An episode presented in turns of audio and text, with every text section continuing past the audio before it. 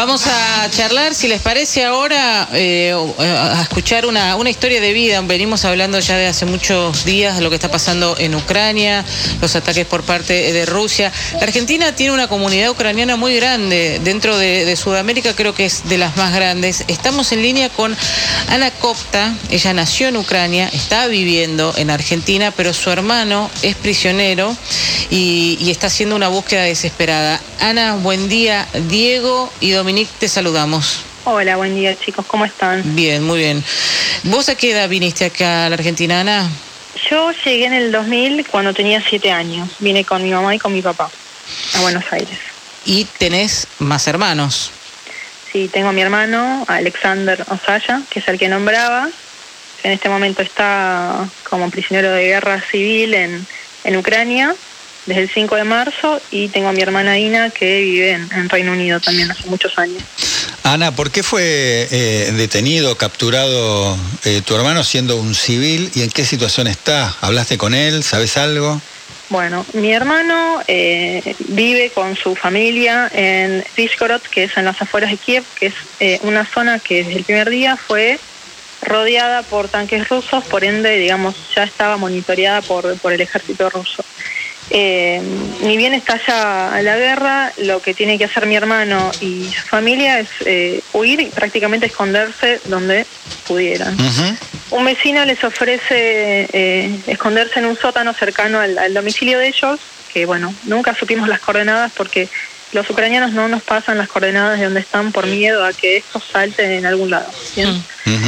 Eh, y bueno, desde el 24 de febrero al, al 5 de marzo, ellos eh, se refugiaban en el sótano, algunas veces salían para conseguir algo de alimento, la verdad es que cada vez era menor, se habían cortado los servicios y mm, bueno, el 5 de marzo mi hermano sale del sótano un segundo para buscar señal para comunicarse o con nosotros o con algún amigo, no sabemos. Lo ven los soldados rusos vienen, le revisan el teléfono, le sacan el teléfono a toda la familia y a la gente que estaba en el sótano. Eh, a mi hermano lo golpean, él era el, masculino más joven, digamos, y había, bueno, un niño también. Lo golpean con, con las ametralladoras, con los bordes de las ametralladoras. Eh, le ponen un- una capucha, una bolsa en la cabeza y pese a las súplicas de, de- de la familia, eh, se lo llevan. ¿sí? A partir de ahí eh, nadie supo nada, eh, el resto, como pudo, pudo huir, eh, la verdad es que a- al resto no, no se llevaron a nadie, sí se llevaron a, a la mayoría de los jóvenes de, de esa zona. Y, y bueno, mi, mi cuñada se contactó con nosotros el 12 de marzo recién, que, que pudo conseguir un lugar donde quedarse y un, y un Facebook prestado, el que nos llamó y nos dijo dónde estaba ella y, y nos contó lo que había pasado con mi hermano. O sea que con destino incierto, vos decís que eh, en esa situación y en esa ciudad capturaban a los hombres más jóvenes, que son los hombres que podrían estar también eh, luchando. Claro, eso entendemos todos. Porque la verdad es que eh, explicaciones no hay. Recién hace tres días, eh, bueno, mi cuñada pudo hacer en una central de policía la denuncia, donde, bueno, a ella le dijeron que estaban recibiendo cientos de denuncias de civiles que estaban desapareciendo eh, y que, bueno, que, que, que, que algunos habían podido huir, algunos de los civiles estos, o algunos fueron liberados. Pasa que, bueno, en este contexto es todo incierto, o sea, no hay nada oficial, ¿bien?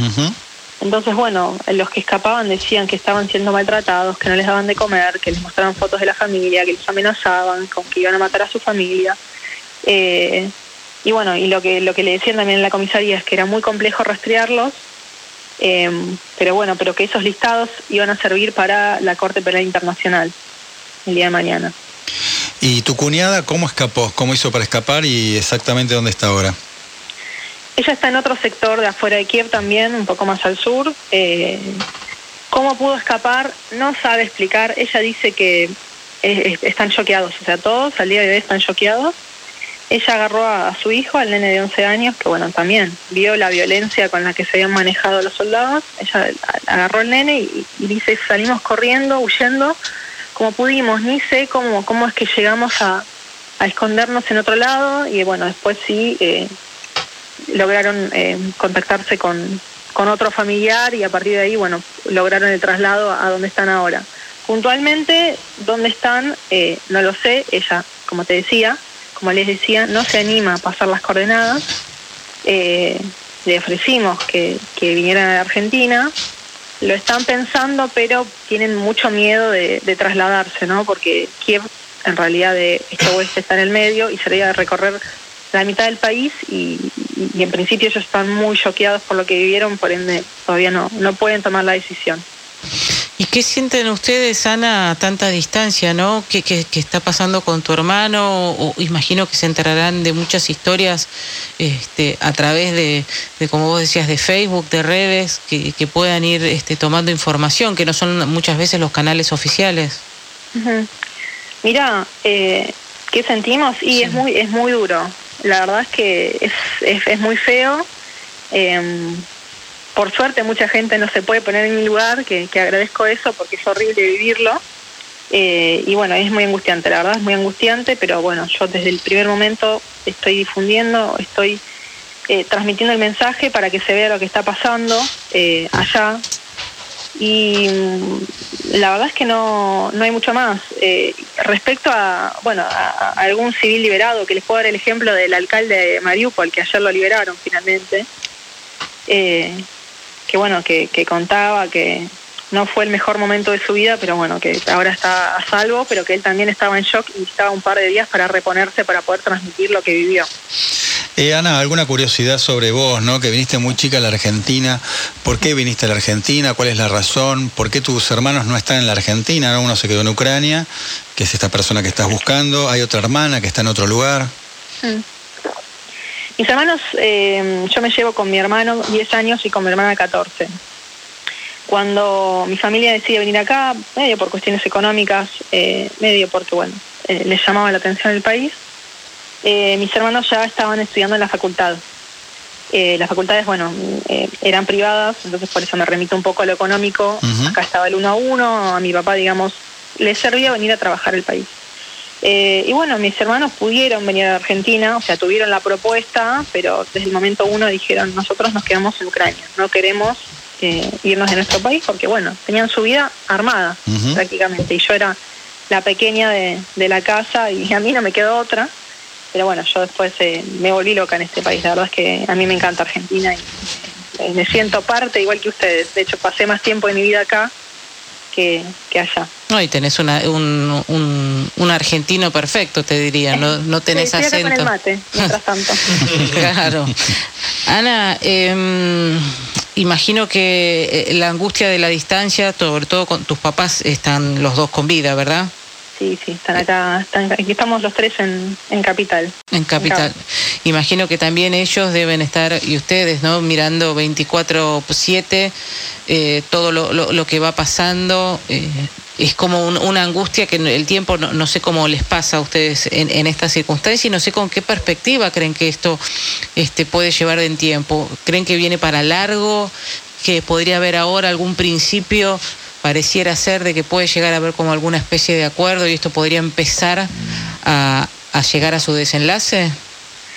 Mira, el tiempo no pasa, o sea, son 22 días creo ya. Eh, yo puntualmente eh, los estoy sufriendo porque, bueno, no descansás, es como decís vos, pendiente de todo el tiempo de, de las noticias de allá, de las redes, de todos lados, que por suerte mucha gente me escribe, me pregunta cosas mis papás lo mismo. Em, ojalá, eh, yo no, a ver, la verdad es que yo no sé, no creo que esto se resuelva a muy corto plazo. Ojalá, ojalá Dios se oiga y, se llegue a un acuerdo, pero bueno, eh, es complicado el tema de las negociaciones con Rusia, porque bueno, Rusia exige eh, muchas cosas a Ucrania que un país soberano, independiente, libre no podría ceder, como por ejemplo que, no sé, reforme la Constitución para no incorporarse a ningún organismo que le garantice la seguridad. Em, no sé, em, eh, firmar que Rusia se queda con Crimea y la, parte de Donbass. Es como muy complejo. Me parece que cualquier país en una situación así eh, no podría tomar una decisión de manera rápida. ¿Me explico? Porque es como que, no sé, es como que venga eh, cualquier país limítrofe nuestro y nos diga, no sé, quiero estas tres provincias, firmame el, el, acuerdo de que me las quedo, si no te invado.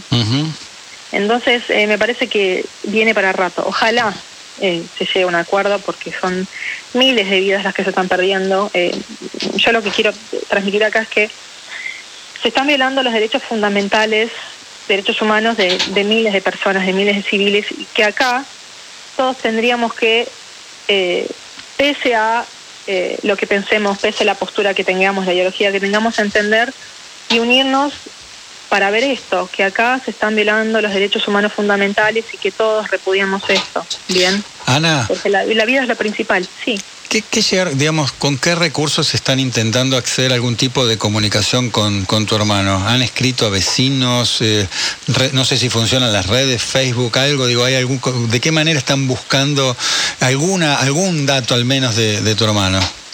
Mira, el único dato cierto es eh, mi cuñada que a diario se comunica con, con la central de, la comisaría esa que les decía, que tiene una parte de búsquedas, que ya todos los días llama para preguntar a ver si hay alguna novedad.